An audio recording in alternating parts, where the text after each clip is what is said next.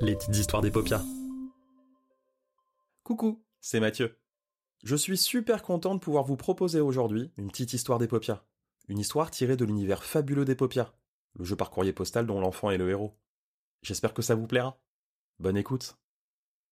Le chant de la baleine. Nao, Myrtille et Barnabé vivaient dans un immeuble pareil à cent mille autres, à une exception près.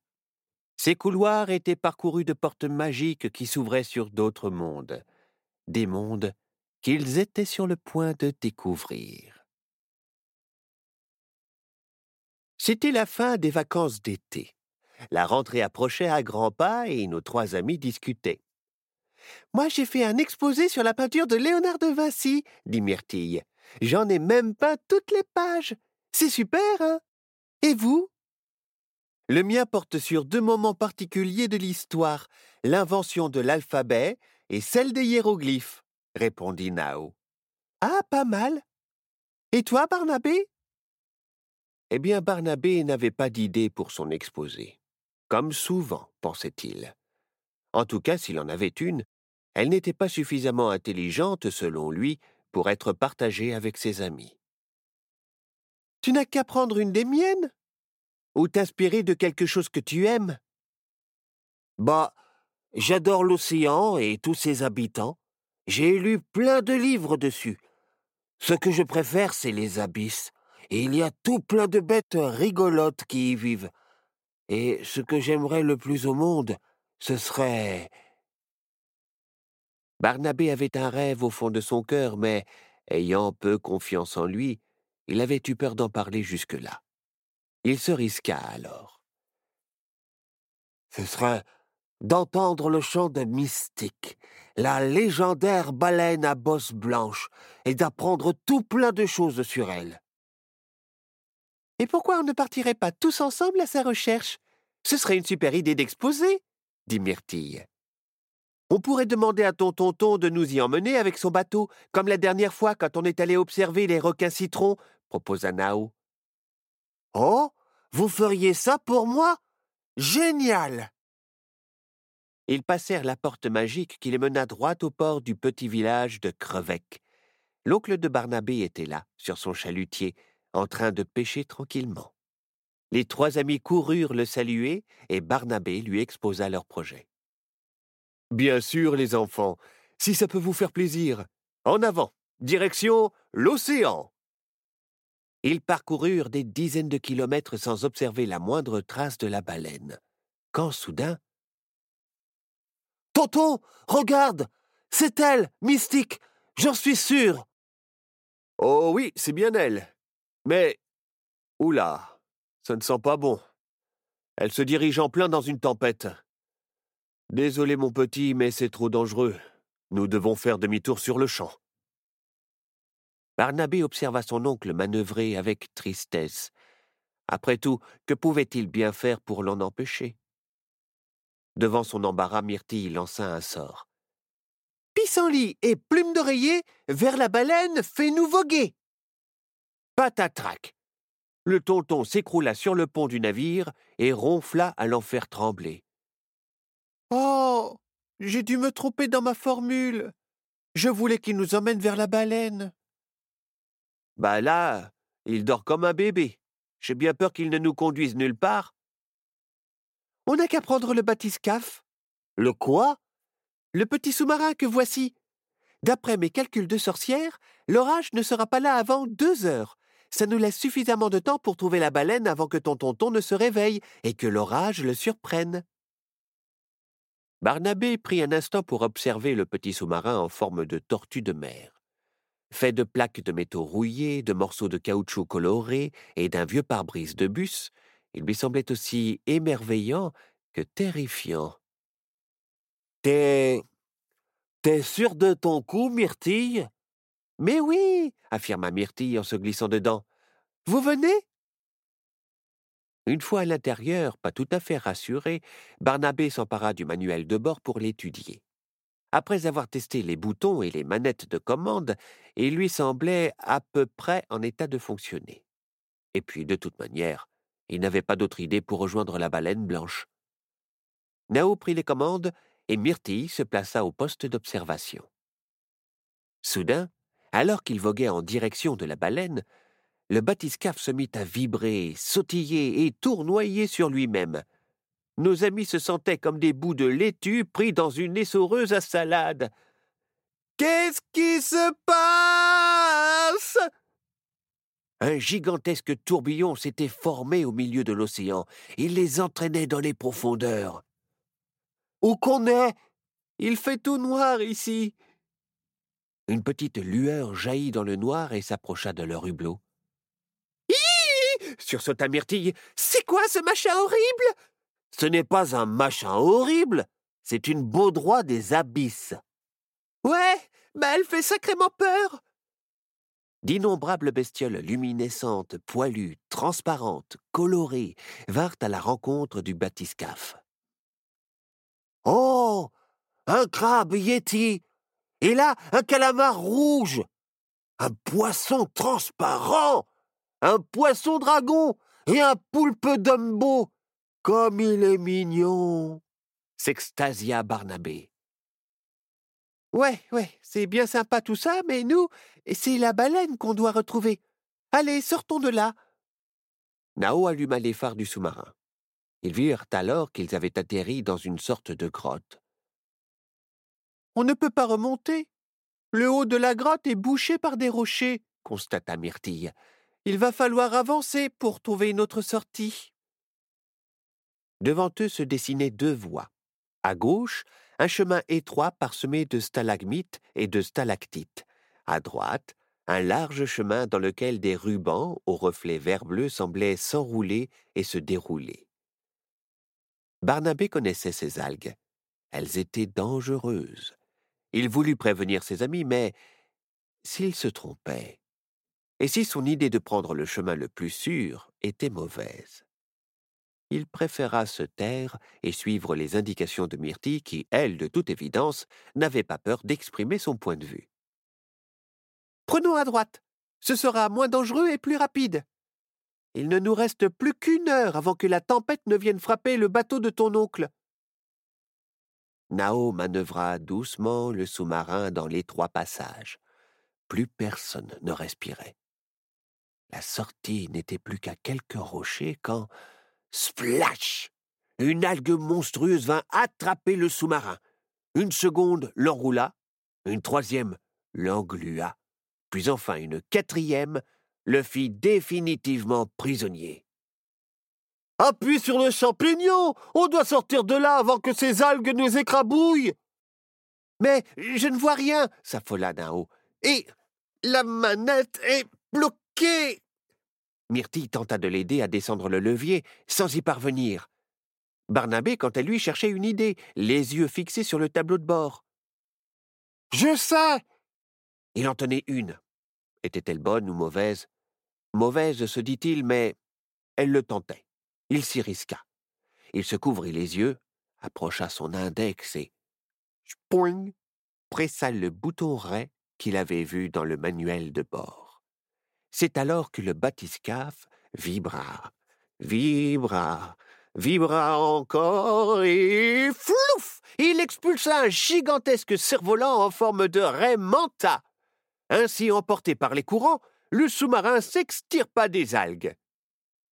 En chemin, il heurta tout de même un rocher, rebondit sur des éponges de mer, passa entre les tentacules d'une méduse géante et faillit fondre dans les fumées brûlantes des volcans sous-marins. Malgré tout, nos amis étaient sains et saufs. On ne pouvait pas en dire autant de leur sous-marin qui prenait l'eau. On l'a échappé belle. Merci, Barnabé, dit Nao en serrant son ami dans les bras. Ah Euh. De rien. Mais bon, à cause de moi, le batisca fait quand même sacrément cabossé. Oui, mais sans toi, on y serait encore. Comme quoi, parfois, il vaut mieux tenter de risquer de rater un peu que ne rien faire du tout. Myrtille a raison. Grâce à ton idée, tu nous as. Oh, regardez là-dessous À quelques mètres à peine de leur embarcation, s'étalait un merveilleux cimetière de navires, des galions, des sous-marins, des chalutiers, des galères. Ils étaient habités par des fantômes qui semblaient mener une petite vie tranquille. Des matelots regardaient des cartes, des passagers buvaient le thé, des pêcheurs tissaient des filets. Ils ont l'air gentils. Et en tant qu'apprenti sorcière, je m'y connais, moi, en fantôme. On pourrait leur demander par où passer pour retrouver la baleine Euh. Moi, je les trouve louches, bredouilla Barnabé. J'ai l'impression que ce sont des pirates. Et les pirates, ce sont des chasseurs de baleines. Et qu'est-ce qui te fait dire ça? Je suis presque sûr de savoir reconnaître un bateau pirate quand j'en vois. Et là, vu le genre de canon et de drapeau, on pourrait peut-être enclencher le mode furtif et... Mais il s'arrêta net. Et s'il se trompait Le bathyscaphe était déjà dans un sacré état depuis ses derniers exploits. Et puis c'était vrai que Myrtille en connaissait un sacré rayon sur les fantômes. Tu, tu, tu, tu, tu. Un pacte d'amitié lie les fantômes et les sorcières depuis des centaines d'années. Allez, approchons. Je vais leur demander notre chemin. Nous n'avons pas de temps à perdre. Ils pénétrèrent dans le cimetière. Les fantômes se figèrent tout à coup et les fixèrent de leurs gros yeux globuleux. Puis lentement, ils avancèrent vers le bathyscaphe. Déguerpissons Je ne la sens pas, cette histoire, moi s'écria Barnabé. Nao approuva. Vous ne seriez pas des poulpes mouillés par hasard? Je suis sûr qu'ils viennent nous saluer. Ils sont polis, voilà tout. Les fantômes encerclaient à présent le petit sous-marin. Bonjour, je suis Myrtille, sorcière des terres et des mers. Et voilà mes amis. Nous sommes à la recherche de. Elle n'eut pas le temps de finir sa phrase qu'une voix se fit entendre au loin. Capturez-les Attention, il me les faut vivants Les fantômes d'apparence si gentille se transformèrent soudain en squelettes recouverts d'algues et vêtus d'habits déchirés. Barnabé, suis ton idée Enclenche le mode furtif hurla Nao. Trop tard. Les fantômes venaient de pénétrer dans le bathyscaphe. Myrtille eut juste le temps de lancer un sort pour leur fabriquer des bulles d'air avant que les fantômes ne les saisissent et les entraînent avec eux sur le bateau pirate que Barnabé avait cru apercevoir. Il le reconnaissait à présent. C'était celui du capitaine Barbe-Frousse. Il avait lu son histoire dans un livre. Et tout à coup, le navire trembla. Ils le sentirent se redresser. En quelques instants, il remonta les courants et fit surface sur l'océan. Merci, mes petits. Grâce à vous, le sort qui nous retenait prisonniers au fond des abysses a été brisé, dit le capitaine Barbefrousse. Je vous connais. Nous ne ferons pas ce que vous voulez, cria Barnabé. Vous y serez bien forcés. Le capitaine alla murmurer des choses aux membres de son équipage, ce qui permit à Barnabé d'expliquer la situation à ses amis. Nous sommes sur un bateau pirate qui a coulé alors qu'il s'attaquait à un navire royal.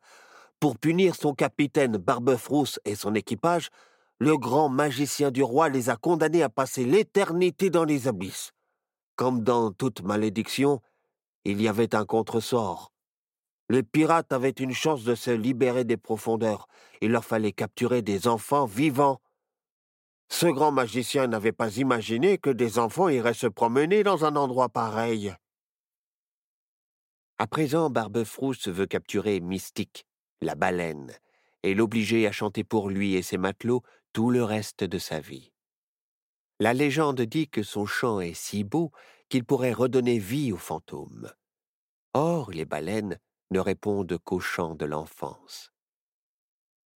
Le capitaine va nous obliger à chanter pour attirer Mystique dans ses filets et dire que je croyais que tout ça ce n'était qu'une légende. C'est bien réel, les enfants. Et maintenant, vous allez chanter. Hors de question, s'écrièrent en chœur les trois amis. Chantez, vous dis-je. Non. Eh bien, on va voir ce qu'on va voir. Saisissez-les et jetez-les aux requins. S'ils ne chantent pas au moins, ils hurleront de peur. Non, attendez hurla Barnabé. Vous avez gagné. Je vais chanter. Libérez mes amis. Non, Barnabé Quelle drôle d'idée Ne fais pas ça Une idée? Barnabé en avait une, en effet. Il devait oser l'exprimer s'il voulait avoir une chance de sauver ses amis. Était-elle bonne ou mauvaise? Comment le saurait-il s'il ne la mettait pas en pratique? Il entonna une douce mélodie qui résonna dans les airs. Elle était à la fois cristalline et envoûtante. Ses deux amis n'en crurent pas leurs oreilles. Barnabé chantait prodigieusement bien. La voilà Elle arrive, capitaine hurla un pirate, l'œil rivé à sa longue vue. Arrête, Barnabé Ne les laisse pas la capturer Barnabé savait parfaitement ce qu'il faisait. Alors que la baleine s'approchait, il changea sa manière de chanter. Elle devint plus brutale, plus saccadée, et sa voix de plus en plus stridente. La baleine disparut sous l'eau. Que se passe-t-il? gronda le capitaine. Chante, idiot Ou je t'embroche avec mon sabre Idiot À cet instant précis, Barnabé ne se sentait pas plus idiot qu'un autre, au contraire. Une rafale de vagues s'agita au loin. Capitaine Capitaine, nous avons un problème dit le pirate à la longue vue. Eh oui, un gros problème même. La baleine à bosse blanche fonçait en direction du bateau pirate. Elle était accompagnée de requins-marteaux, d'orques, de méduses, de dauphins, de bancs de sardines, de baudroies, de calamars rouges, de poulpes d'umbo et de bien d'autres bestioles aquatiques transparentes et poilues. Nom d'une méduse à moustache Quittez le navire Les pirates tentèrent de fuir dans de petites chaloupes, mais la baleine et ses amis encerclaient déjà leur bâtiment. Un coup de tentacule ne serait pas de refus, chantonna Barnabé à une pieuvre géante. Souriante, elle les porta, lui et ses amis, sur le dos de la baleine à bosse blanche. De là, ils virent toute la scène.